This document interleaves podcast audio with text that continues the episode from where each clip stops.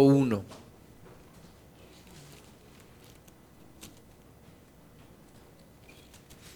Deuteronomio capítulo 1, versículo 8. Y antes de empezar a leer vamos a hacer una oración. Te damos la gloria, Señor, bendecimos tu nombre y delante de ti ponemos nuestra vida. Te pedimos que tú nos hables, que tú nos toques, Señor. Reprendemos todo espíritu de incredulidad en el nombre de Jesús. Echamos fuera toda distracción, aún todo cansancio, lo echamos fuera de nuestro cuerpo en el nombre de Jesús. Yo desato, Padre, hambre y sed de tu palabra, que haya disposición para conocerte y para aplicar tu palabra en nuestras vidas. Que tu nombre sea exaltado y que, Señor, nuestras vidas sean transformadas conforme a tu propósito. Guíanos, por favor, en este tiempo, Padre, en el nombre de Jesús. Amén. Bueno, Deuteronomio 1 nos habla de un momento especial en donde, pues Deuteronomio es un libro, es un resumen de la vida, un poquito de lo que Moisés, del ministerio de Moisés, ¿no? Y Moisés recuerda en, este libro todo lo que ha vivido el pueblo, todo lo que, todo lo que el pueblo de Dios ha vivido bajo el liderazgo de Moisés.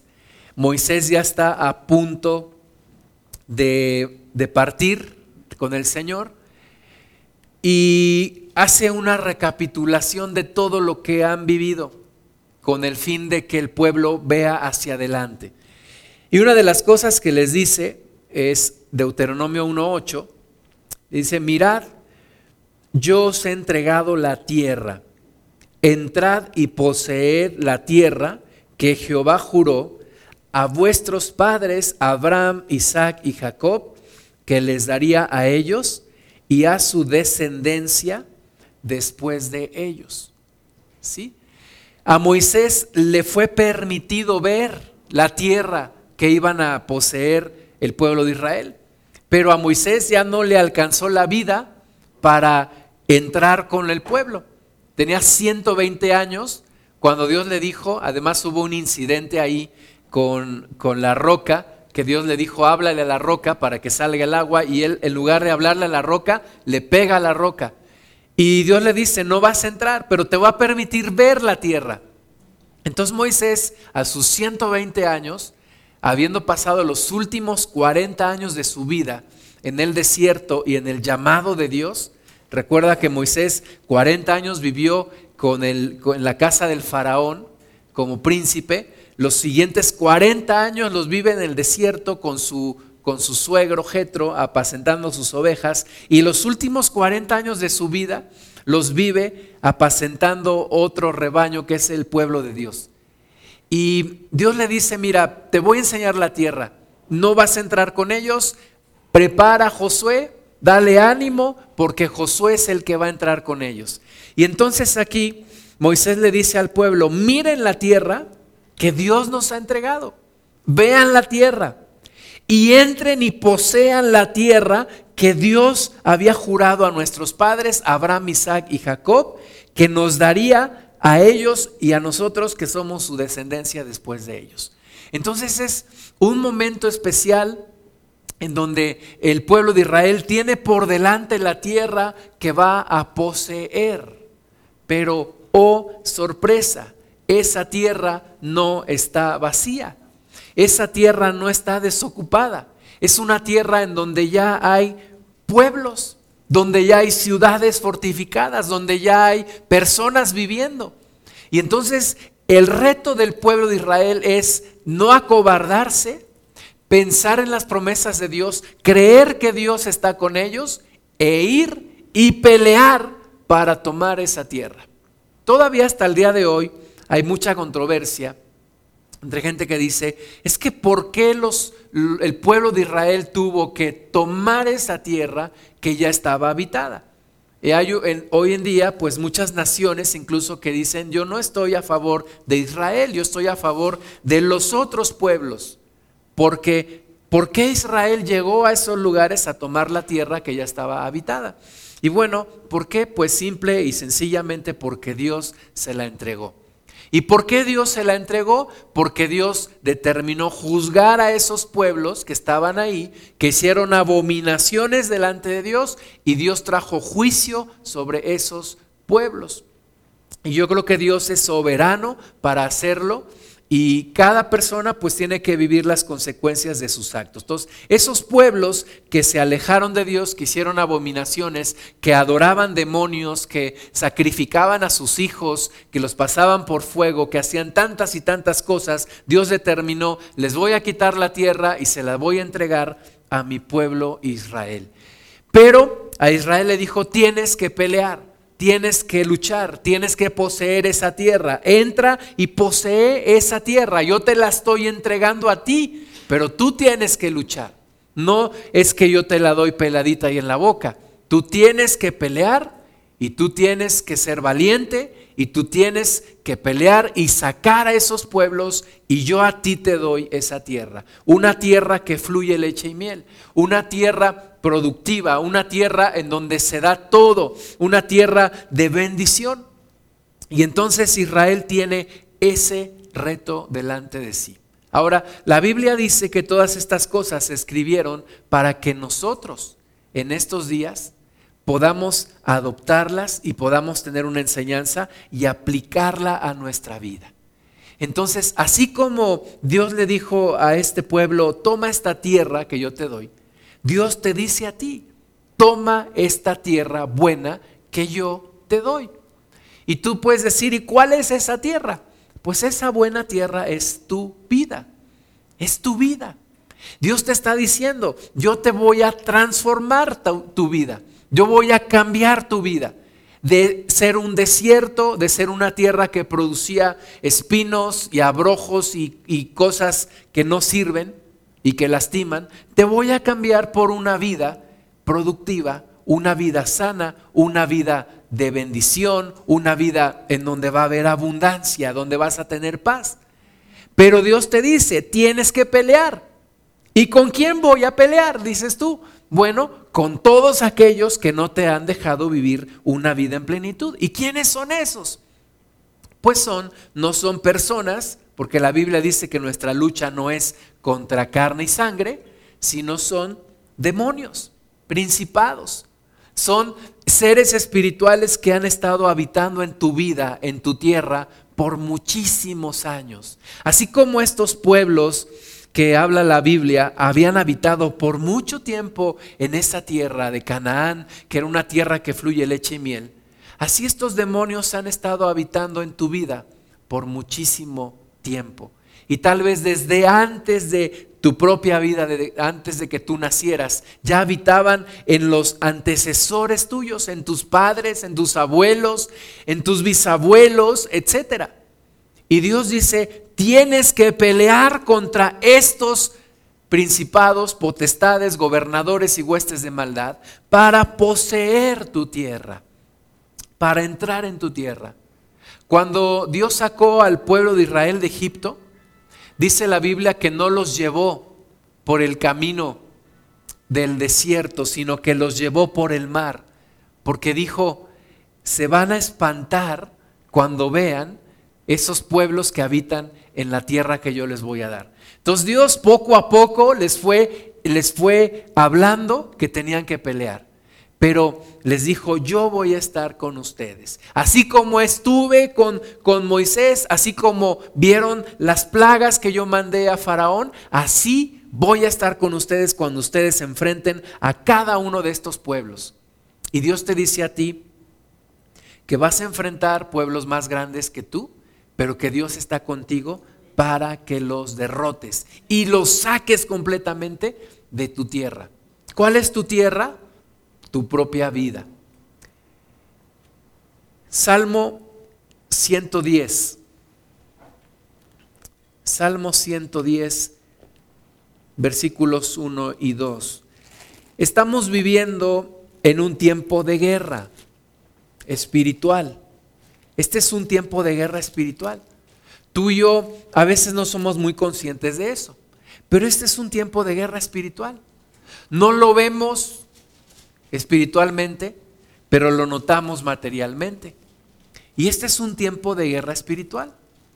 Hay una batalla entre el bien y el mal, hay una batalla entre Dios y su adversario. Y mientras nosotros somos ignorantes de esta guerra, somos víctimas de guerra. Porque sin saberlo, el diablo hurta, el diablo destruye y el diablo mata todo lo que puede en nosotros. Pero cuando nos damos cuenta, tú y yo tenemos que participar activamente en esta guerra. ¿Qué tenemos que hacer? Pelear contra el adversario de Dios y que también es nuestro adversario. Tenemos que pelear en contra de Él y tenemos que sacarlo de nuestra vida, echarlo de nuestra vida. Me estaba platicando un hermano que estaban restaurando un casco de una hacienda aquí en el estado de Hidalgo y me decía que en ese casco sacaron hasta una víbora de esas serpiente pitón que estaba ahí viviendo. ¿Y cómo la sacaron? Pues es que era una mascota de una vecina y se fue a vivir ahí. ¿Hasta cuándo? Hasta que la sacamos. Y fueron a limpiar y fueron a restaurar todo el casco y pues sigue la obra ahí, ¿verdad? Porque es una obra de algo que quedó descuidado mucho tiempo. Y nuestras vidas muchas veces estuvieron descuidadas mucho tiempo.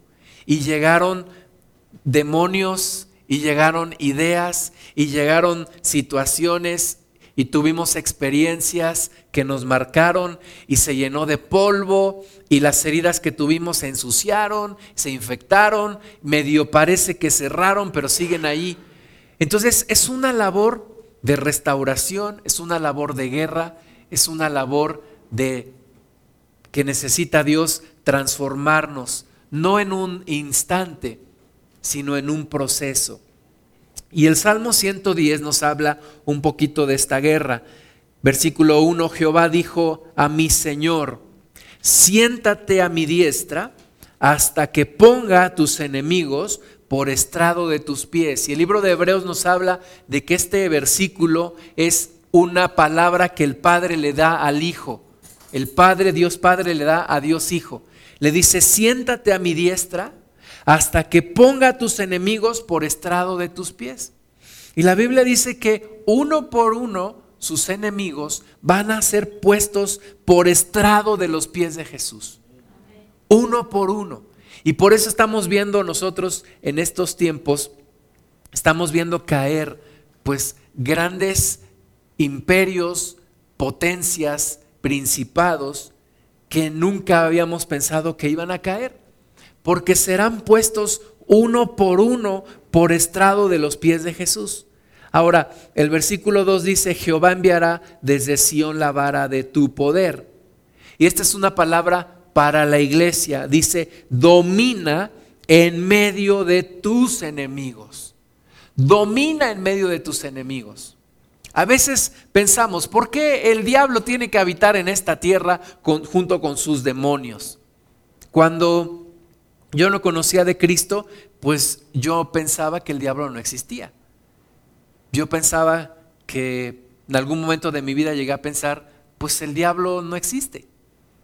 Pero cuando conocí a Cristo me di cuenta que la palabra de Dios dice que hay un ser, un, un ser que fue creado como un ángel que se rebeló contra Dios y que ahora conocemos como Lucifer o Satanás, que significa enemigo.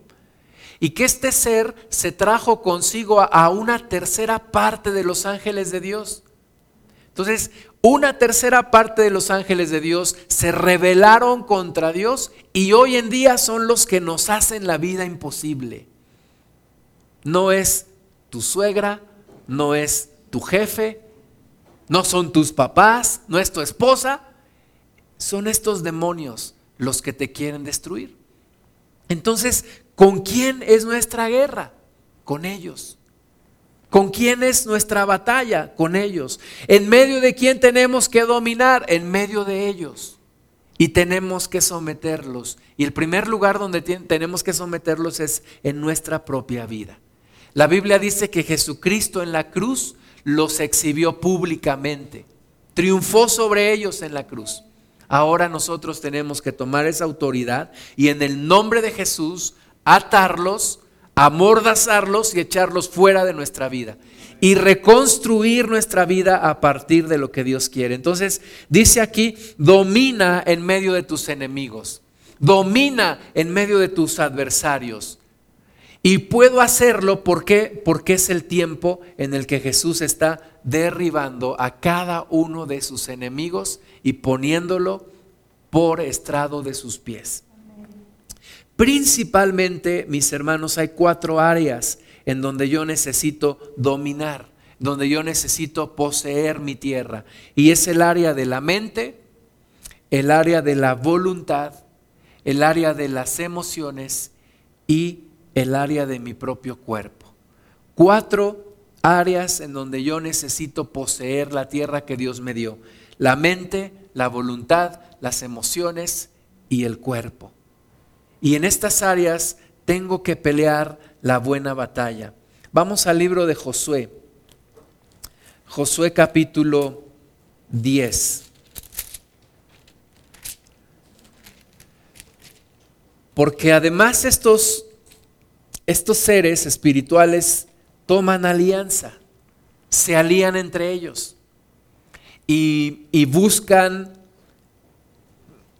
entre esta alianza fortalecerse y causar más problemas en una persona, ¿verdad? Y por eso es muy común que una persona, por ejemplo, que tiene problemas de alcoholismo, también tiene problemas de rechazo y también tiene problemas de falta de, de identidad.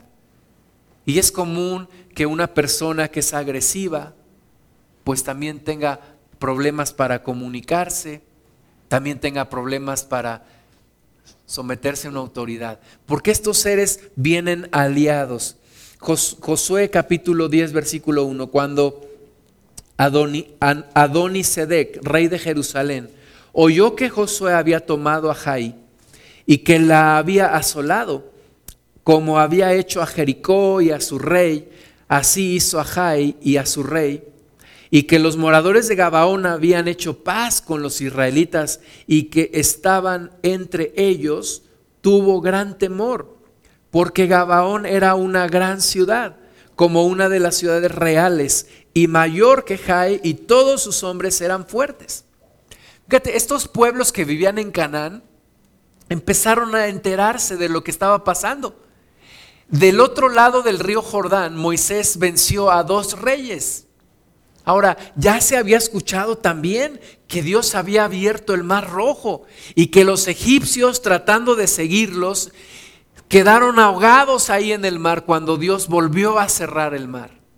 Y este hombre, rey de Jerusalén, además se enteró de que Josué había ya vencido una gran ciudad, una ciudad fortificada, la ciudad de Jericó, con esos muros humanamente intraspasables, ¿verdad? Y se enteró cómo Dios los había derribado y cómo Israel había tomado Jericó. Además se enteró de que una de las ciudades, una de las ciudades grandes que eh, era Gabaón, una ciudad grande, dice que más grande que la, mayor que la ciudad de Jai, pues había pactado ya con Israel se habían hecho pasar por personas lejanas y entonces vinieron con Josué y le dijeron, oye, pues mira, nosotros venimos desde muy lejos, traemos este pan lleno de moho, nuestras ropas pues desgastadas del camino y estos odres ya también viejos, queremos pactar con ustedes. Y dice la Biblia que Josué no consultó a Dios y pactaron con ellos y cuando se dieron cuenta pues ya estaban ahí, eran, eran personas cercanas. Gabaón era una ciudad grande y había pactado con, con Israel. Y entonces el rey de Jerusalén cuando oyó esto, dice que tuvo gran temor. Tuvo gran temor. Cuando yo era niño, había cosas que me daban mucho miedo, entre ellas la oscuridad. Y hubo una etapa de mi vida en mi niñez que yo no podía dormir. En las noches yo nada más apagaban la luz y yo no podía dormir, yo tenía tormentos, yo tenía miedo, no podía dormir. Y así fue, no fueron días, fueron meses y tal vez años de mi vida. Yo me acuerdo que yo entraba a lugares oscuros y me daba mucho miedo. Ahora, en Cristo, el que le da miedo es el diablo. El que tiene miedo es el diablo. ¿Por qué? Porque el demonio sabe que Cristo está contigo. Si Cristo está contigo, el diablo tiembla como este rey, como este rey de Jerusalén. Tenía temor, tenía gran temor. Ahora, el diablo no te va a venir y te va a decir que te tiene miedo o que le tiene miedo a Cristo. ¿Qué va a hacer? Pues lo que hizo este hombre, dice que, versículo 3, por lo cual Adonisedec, rey de Jerusalén, envió a Oham, rey de Brom, a Piream, rey de Jarmut, a Jafía, rey de Laquis, y a Debir, rey de Eglón, diciendo, subid y ayúdenme y combatamos a Gabaón, porque ha hecho paz con Josué y con los hijos de Israel. ¿Qué hacen ellos? Una alianza. Vamos a aliarnos. Vamos a aliarnos contra esta persona. ¿Sí? Y tú le vas a causar una herida de rechazo por medio de sus padres. Y tú le vas a causar una adicción en su adolescencia. Y tú lo vas a hacer esclavo de la pornografía. Y entonces hay una alianza entre todos estos seres con el propósito de qué? De destruirte, de destruir tu vida, de acabar contigo. Eso es lo que estos demonios quieren, acabar contigo y conmigo. Y buscan una alianza. Ahora, Dios le dice a Josué, no les temas. Dice el versículo 8, Jehová dijo a Josué, no tengas temor de ellos, porque yo los he entregado en tu mano, y ninguno de ellos prevalecerá delante de ti. Esa es la promesa que Dios te hace. Pelea esta batalla, posee tu tierra, cambia tu vida y no les tengas miedo porque yo estoy contigo y los vas a vencer. De la misma manera, le dice a Josué, como has hecho con los reyes anteriores, y ya le había dicho Dios a Josué, como estuve con Moisés, voy a estar contigo. Dios te dice a ti, no temas cambiar tu vida, no temas poseer tu tierra, no temas echar fuera todos estos demonios que han causado problemas por tanto tiempo en tu vida en cada área de tu vida, en tu mente, en tu voluntad, en tus emociones, en tu salud física. No tengas temor, pelea la buena batalla. Pelea la buena batalla. La Biblia dice que tenemos armas espirituales que son poderosas para la destrucción de fortalezas. Dice la Biblia que nuestras armas no son carnales, sino poderosas para la destrucción de fortalezas. No tenemos armas físicas, tenemos armas espirituales, más poderosas que las armas físicas. Un arma física puede matar a una persona, pero un arma espiritual puede darle vida a una persona. Un arma espiritual puede cambiar completamente y traer libertad a una persona. Vamos a leer Josué capítulo 12. Fue toda una odisea de batalla tras batalla, guerra tras guerra, pero Dios les dio la victoria siempre.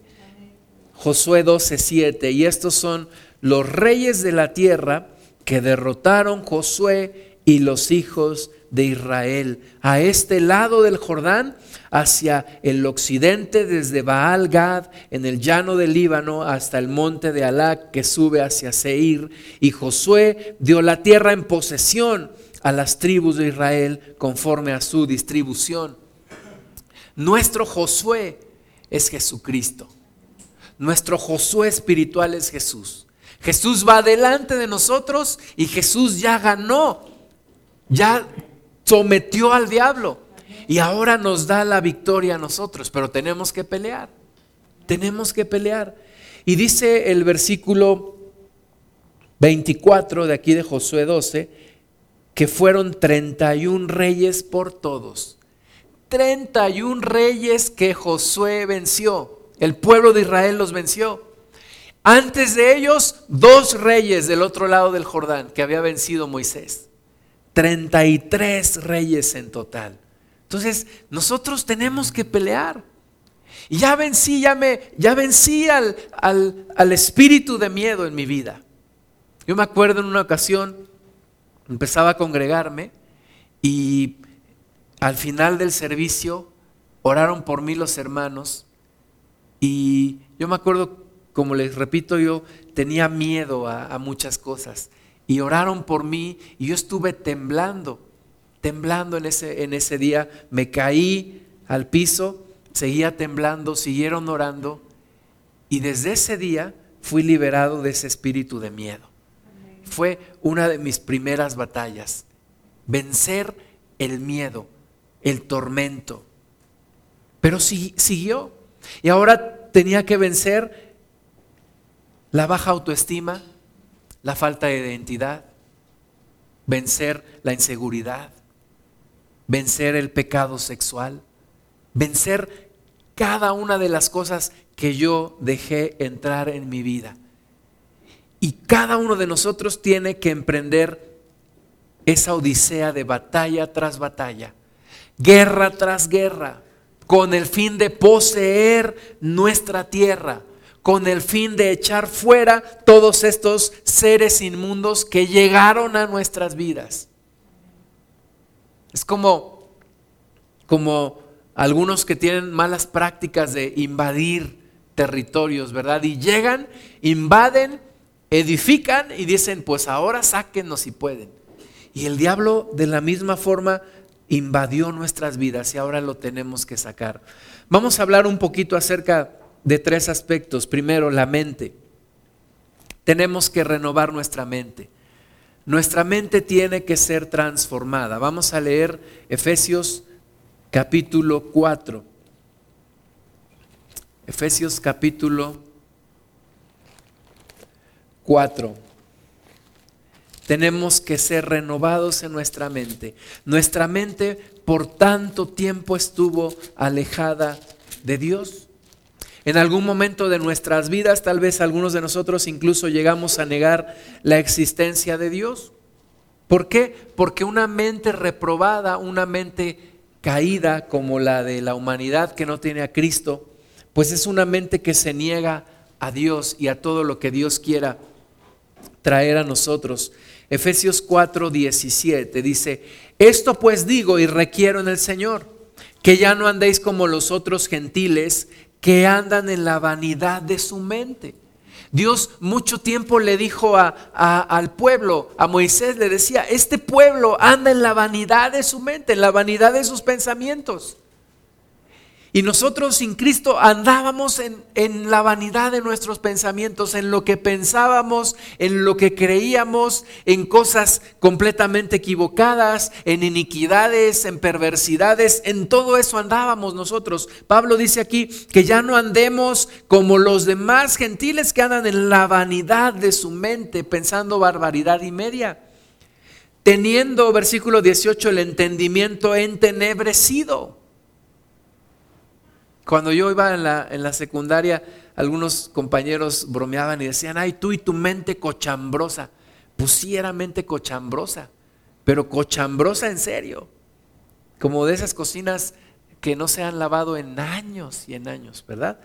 Teniendo el entendimiento entenebrecido, ajenos de la vida de Dios, por la ignorancia que en ellos hay, por la dureza de su corazón. Esa era mi mente y tu mente antes de conocer a Cristo, una mente sucia, una mente entenebrecida, una mente ignorante de las promesas de Dios. ¿Qué tengo que hacer? Luchar y poseer mi mente para entregársela a Cristo, para que Cristo reine en mi mente y ya no ande yo vagando en los pensamientos de mi mente. Versículo 19, los cuales después que perdieron toda sensibilidad, se entregaron a la lascivia para cometer con avidez toda clase de impureza. ¿Por qué cometimos toda clase de impureza? Pues porque teníamos una mente reprobada, una mente alejada de Dios, una mente en tinieblas. Versículo 20, más vosotros no habéis aprendido así a Cristo, si en verdad le habéis oído y habéis sido por él enseñados conforme a la verdad que está en Jesús. En cuanto a la pasada manera de vivir, despojaos del viejo hombre que está viciado conforme a los deseos engañosos y renovaos en el espíritu de vuestra mente. Yo tengo que ser renovado en el espíritu de mi mente. Le preguntaron a diez hombres, ¿cuántos de ustedes se avergonzarían de lo que piensan en un día? Y siete de ellos levantaron la mano. Los otros tres tuvieron que ser liberados de espíritu de mentira. Tenemos que poseer la mente. Señor, quítame estos pensamientos de iniquidad. Yo en el nombre de Jesús tomo control de mi mente. No dejo que moren pensamientos de iniquidad. Necesitamos tomar el control en el nombre de Jesús de nuestra mente y renovarnos en el Señor. Mi mente tiene que ser renovada, transformada. Todas las mentiras que yo creí, toda la suciedad que yo permití que se, mm, que se pusiera ahí. En una ocasión escuché a una hermana de la sierra y estaba orando y decía, Señor, yo reprendo en el nombre de Jesús toda la basura que el diablo me ha puesto en mi mente. Yo dije, sí, hay que reprender toda la basura que el diablo nos ha puesto en nuestra mente. Es como aquella, aquel chiste que contaban que decía que había una familia tan pobre, pero tan pobre que cuando llegaba el camión de la basura y estaba basura, sí, deme dos kilos, por favor. Así el, el demonio cuando venía nos echaba toda su basura en nuestra mente. Nosotros tenemos ahora que sacarlo en el nombre de Jesús. Decirlo, mi mente ya no es para pensamientos de iniquidad. Mi mente ya no es para alojar pensamientos sucios. Mi mente ya no es para alojar pensamientos de destrucción, ni de miseria, ni de pobreza, ni de nada de todo eso que yo permitía en alguna ocasión. Mi mente tiene que ser renovada renovada. Ahora, no va a ser Dios con una oración el que te va a transformar tu mente en un momento. Tú tienes que pelear, tú tienes que luchar. Otra vez esos pensamientos, otra vez los reprendo en el nombre de Jesús. Otra vez estoy en ese ciclo, otra vez repréndelo en el nombre de Jesús. Llénate de la palabra de Dios, llénate del Espíritu Santo. Tú tienes que luchar la batalla. Nadie lo va a hacer por ti. Tú tienes que pelear esa batalla y poseer en el nombre de Jesús tu mente para entregársela al Señor. Algunos síntomas de cautividad de la mente. Cuando la persona se siente rechazada, cuando la persona vive continuamente preocupada, con miedo, una mente pasiva, una mente que da rienda a una imaginación incontrolable, o cuando hay insomnio o falta de concentración o incapacidad para comunicarse o una mente perturbada. Yo viví con una mente perturbada por varios años de mi vida, en mi juventud. Una mente en continua perturbación. Yo no podía estar en paz. Por eso ahora le doy gracias a Dios haberle conocido y haber encontrado esa paz pero ahora yo tengo que esforzarme para que todo eso salga de mi mente en el nombre de Jesús. Romanos 12:2 es tu obligación, hermana, es tu obligación, hermano, renovar tu mente. Es tu responsabilidad. Tú tienes que tomarte de la mano del Señor y renovar tu mente. No permitirle al demonio ensuciarte más. Tener cuidado con lo que lees, con lo que ves, con lo que escuchas, porque el diablo quiere ensuciar tu mente, es profanador del templo de Dios y tú lo tienes que reprender en el nombre de Jesús. Por eso dice la Biblia que ya no participemos de las obras de maldad, sino antes bien las reprendamos. en el nombre de Jesús. Romanos 12.2 dice, no os conforméis a este siglo, sino transformaos por medio de la renovación de vuestro entendimiento, para que comprendáis cuál sea la buena voluntad de Dios agradable y perfecta. Tú tienes que ser renovada, renovado en tu entendimiento. Tienes que pelear. Es que yo me siento cucaracha. No eres cucaracha. Es que yo siempre he sido pobre y siempre seré pobre. No.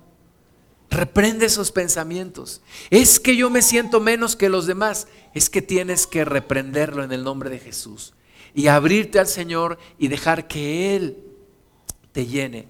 Es que yo siempre he sido bien bueno para hablar en doble sentido. Pues ahora entrégaselo al Señor y quítalo de tu mente.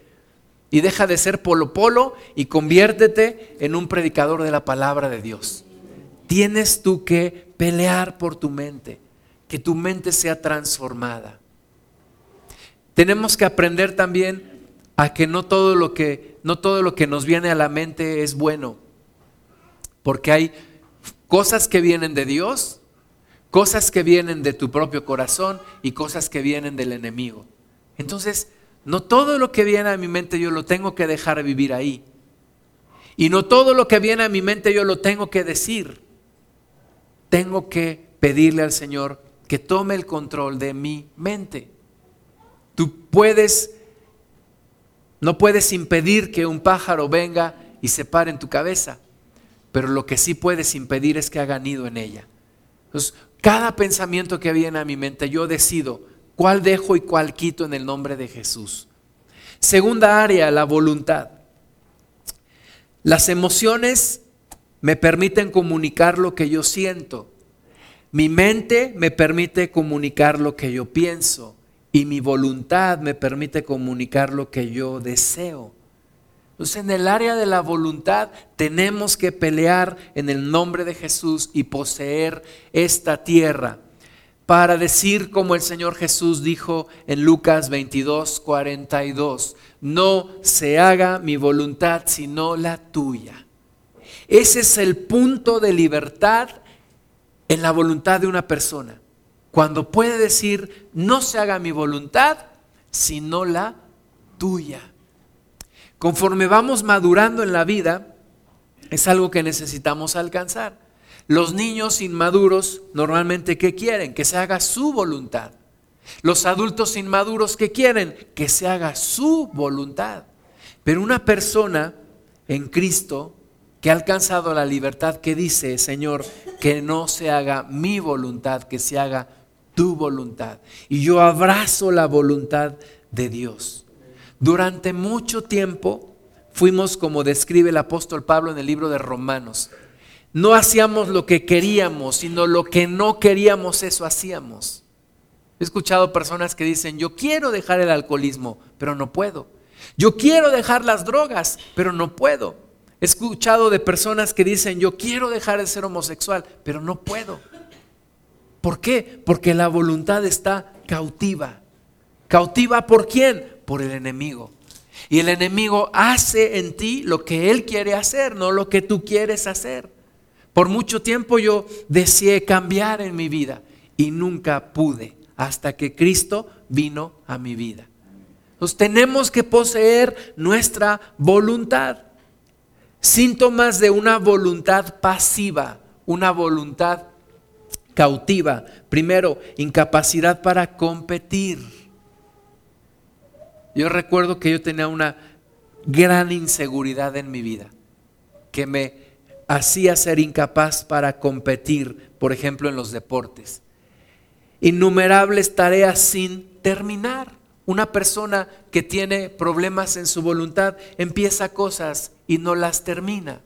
Y allí ves la casa medio pintada, ves el cuarto medio arreglado, ves la carrera medio empezada, ves el matrimonio medio comenzado y todo está a medias.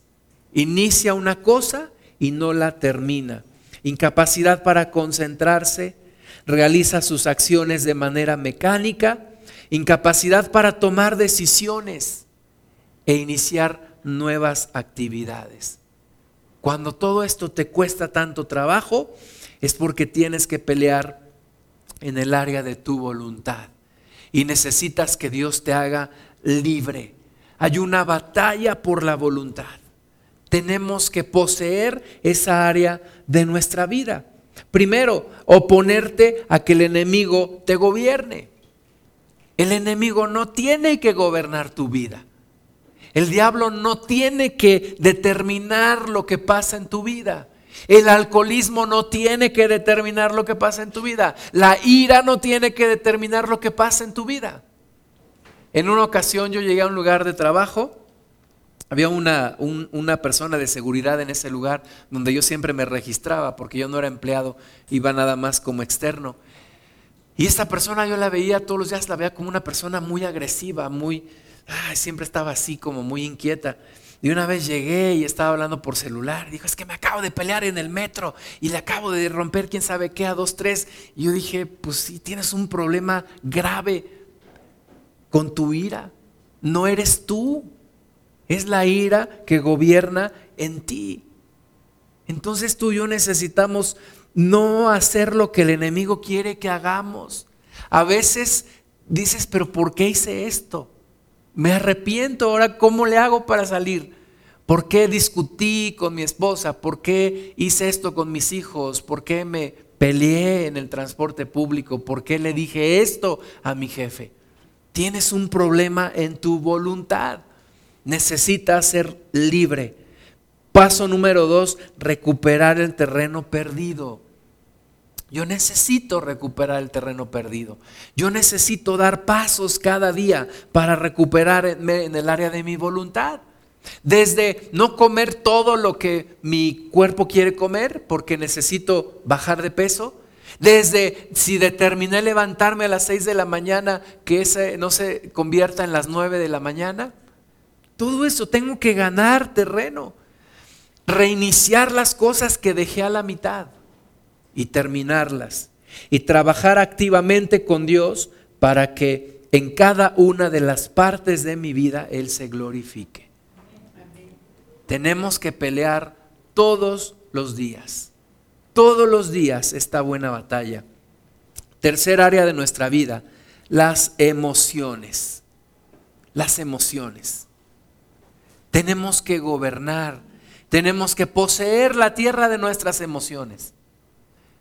Las emociones son tan, tan hermosas cuando están sometidas al Espíritu de Dios. Cuando no, no.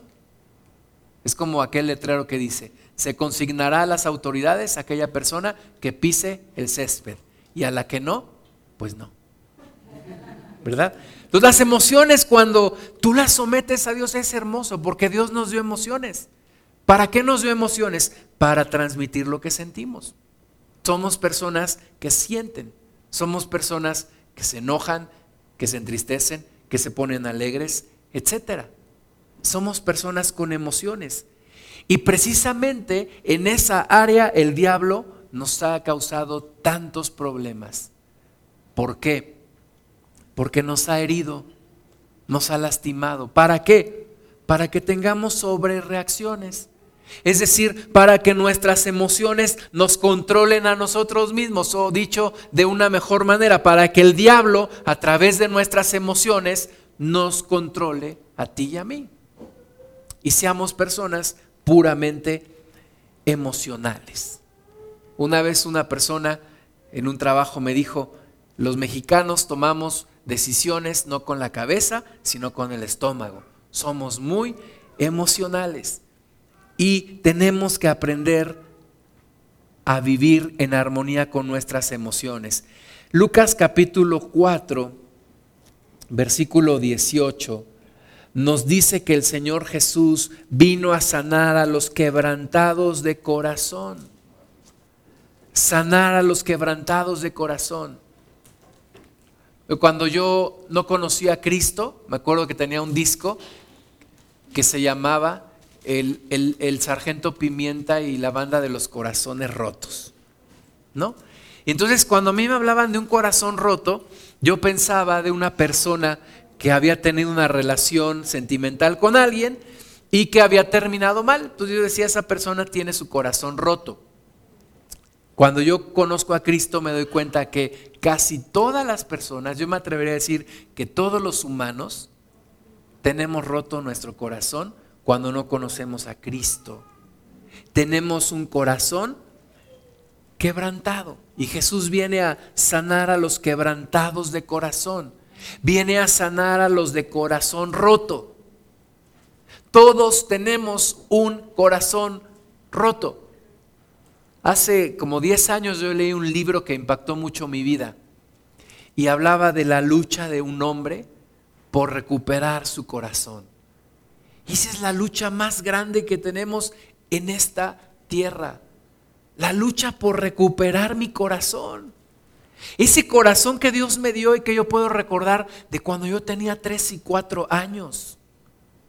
Ese corazón que era atrevido, que era noble, que soñaba. Ese corazón que la vida, el diablo a través de las experiencias, me fue matando, me fue ensuciando, me fue rompiendo. Pero hay una lucha que yo tengo que reiniciar para recuperar mi corazón, para recuperar mi corazón. Necesito recuperar mi corazón y ser lo que Dios quiere que yo sea. Ser la persona que Dios tuvo en su mente cuando me creó.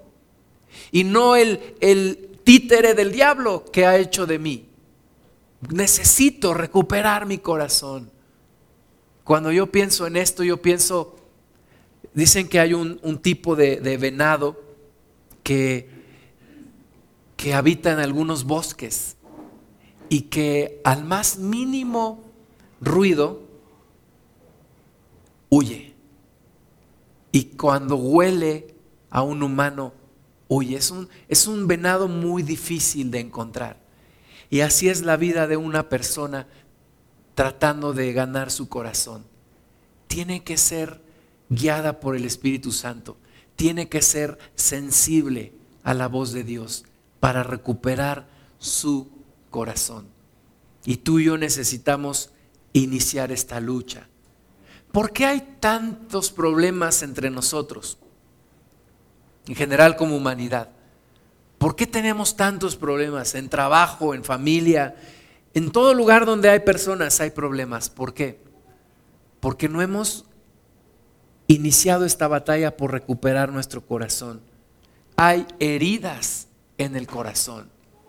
Hay heridas que no se te notan físicamente, pero espiritualmente ahí están. Y se notan en el trato con los demás personas extremadamente enojonas o extremadamente sensibles o a veces decimos es que soy tan sensible que los comentarios de los demás me hacen sentir mal. Dices es que esa persona es muy sentida. ¿Por qué? Porque hay heridas en nuestro corazón que tienen que ser sanadas. Las heridas nos atan al que nos ha herido. Las heridas nos provocan amargura y las heridas nos impiden amar y recibir amor. Pues, el diablo, a través de lastimar tus emociones, te hace una persona incapaz de relacionarte con Dios y con los demás y contigo mismo. La libertad que Dios nos quiere dar es una libertad para relacionarnos bien con Él, con nosotros mismos y con los demás. Es una sanidad que Dios quiere traer a nuestra vida.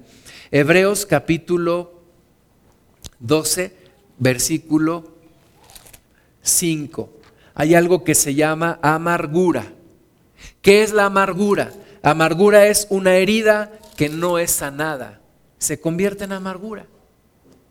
Y a veces decimos, ay, es que estás amargada o estás amargado o me estoy amargando. Pues, ¿por qué? Por una herida que no ha sido sanada y necesita ser sanada. Hebreos capítulo 12, pero no es esta cita. Si alguien me ayuda a buscar la cita que dice que tengamos cuidado, que no sea que brotando una raíz de amargura dejemos de alcanzar salvación. Tenemos que tener cuidado con la raíz de amargura. Necesitamos... Ajá, Hebreos 12, 15, muchas gracias. Hebreos 12, 15, mirad bien, no sea que alguno deje de alcanzar la gracia de Dios que estorbando alguna raíz de amargura os estorbe y por ella muchos sean contaminados. Muchas gracias. Necesitamos quitar la amargura. ¿Cómo quito la amargura? Sanando mi corazón encontrando la sanidad en mi corazón. ¿Y cómo encuentro la sanidad en mi corazón? Una vez platiqué con un amigo en Cristo. Le dije, soy consciente y recuerdo claramente esta etapa y esta etapa y esta etapa en mi vida. Me dijo, qué bueno que eres consciente porque es el primer paso. Necesitas sanidad interior. Necesitas ser sanado. Y desde ese momento he buscado la sanidad en esas áreas de mi vida.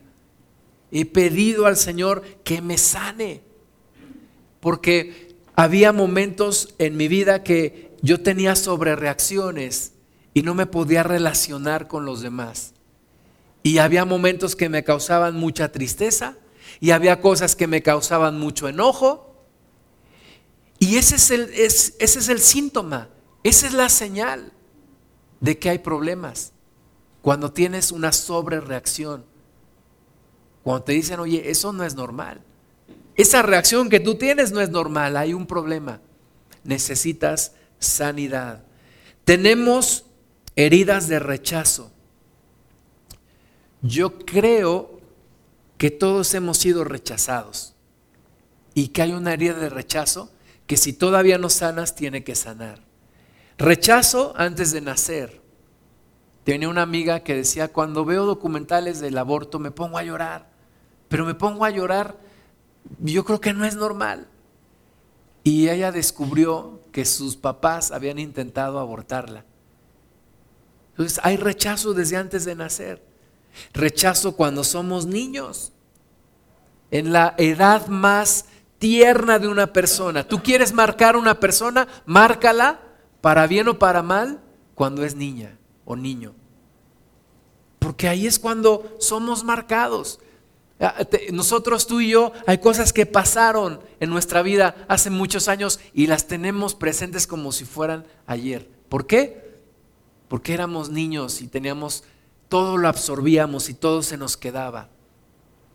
Heridas de rechazo por padres, padres que nos hirieron porque estaban heridos también ellos, o padres alcohólicos, o padres que estaban demasiado ocupados, o padres que exigían demasiado y tenían metas, o padres que nunca estuvieron y sentimos el rechazo.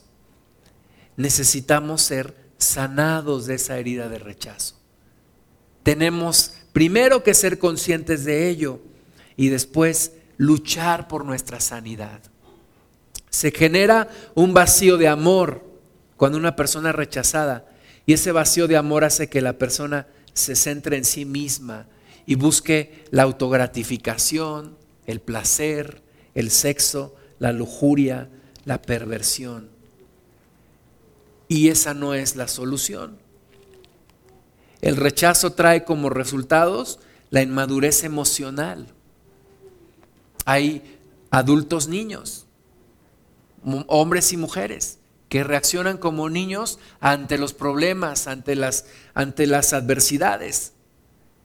Hay un vacío que tiene que llenarse, hay soledad y miedo, pérdida de la autoestima y de la propia identidad.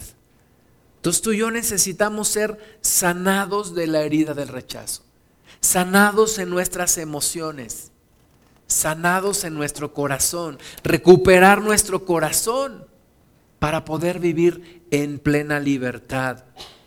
Pasos para salir de la herida del rechazo. Primero, perdón. El perdón. Perdona a quien te rechazó. Perdona a quien te rechazó. Una persona me decía que le comentaba a su hermano, un familiar, no vengas a ver a mi mamá cuando ya esté muerta, porque no te quiero ver llorando en su sepultura. Mejor ven y arregla las cosas ahora que está viva. ¿Verdad? Yo tengo que perdonar a quien me rechazó. Si fueron mis padres, perdonarlos. Si fue alguno de mis hermanos, perdonarle. Si fue algún adulto, perdonarle. empieza la sanidad por el perdón. Si no hay perdón, no hay sanidad.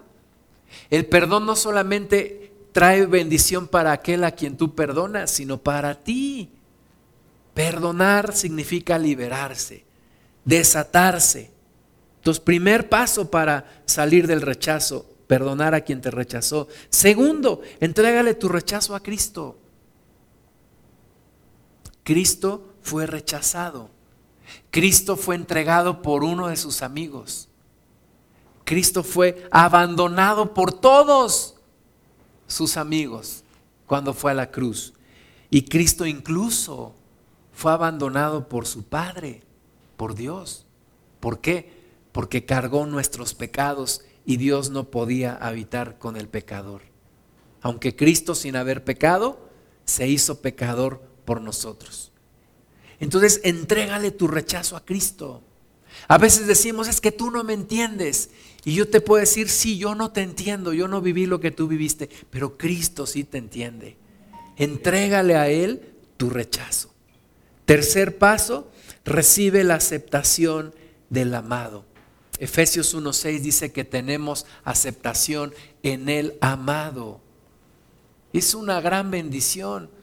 El, no importa que me hayan rechazado, Cristo me acepta, Cristo me ama. Llénate de su amor. Cuarto paso, acéptate a ti misma o a ti mismo. Cuesta trabajo. Cuesta trabajo, pero piensa en esto. Si Dios te aceptó, ¿quién eres tú para rechazarte? Acéptate en Cristo. Y quinto, lucha por tu liberación y por tu sanidad interior. Pelea por tu sanidad.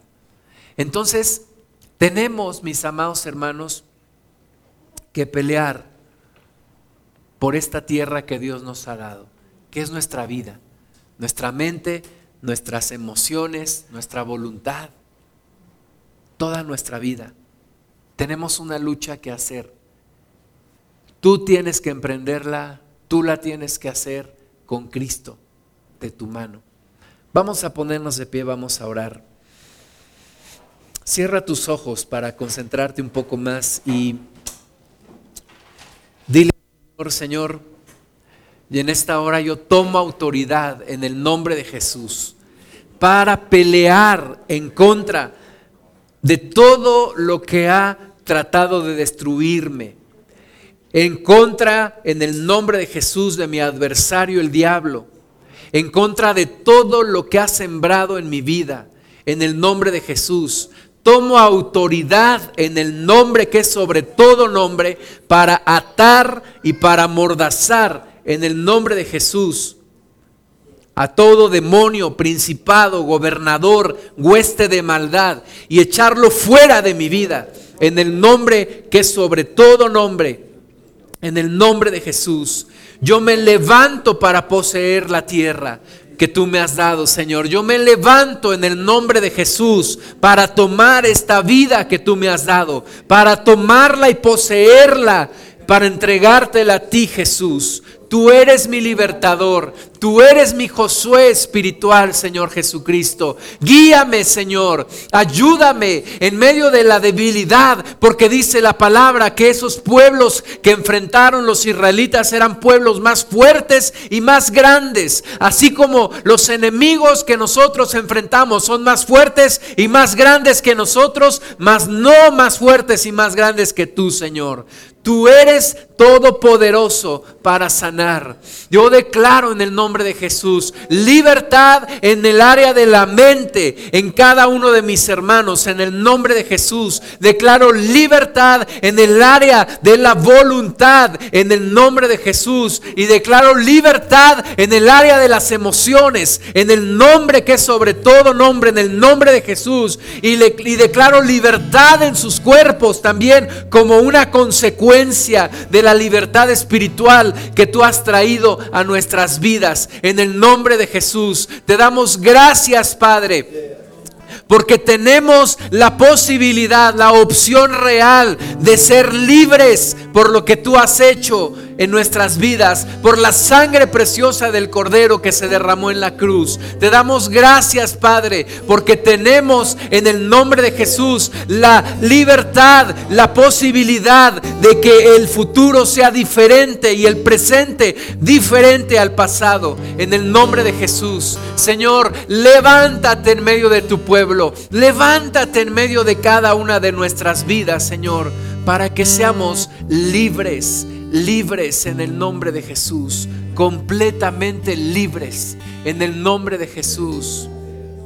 Dile al Señor, Señor, yo tomo autoridad en el nombre de Jesús para tomar la tierra que tú me has dado y gobernar en medio de mis enemigos en el nombre de Jesús. Amén. Amén. Gloria a tu santo nombre, Señor. Bendito eres. Bendito eres, Jesús. Santo eres. Gloria a tu nombre. Gloria a tu precioso nombre. Sí, Señor. Oh Padre, las áreas lastimadas de nuestro corazón las levantamos delante de ti. Tú eres bálsamo, Señor, medicina a nuestros huesos, bálsamo a nuestro corazón. Señor, que venga la sanidad, que venga la restauración a nuestras vidas. En el nombre de Jesús. Amén, Señor.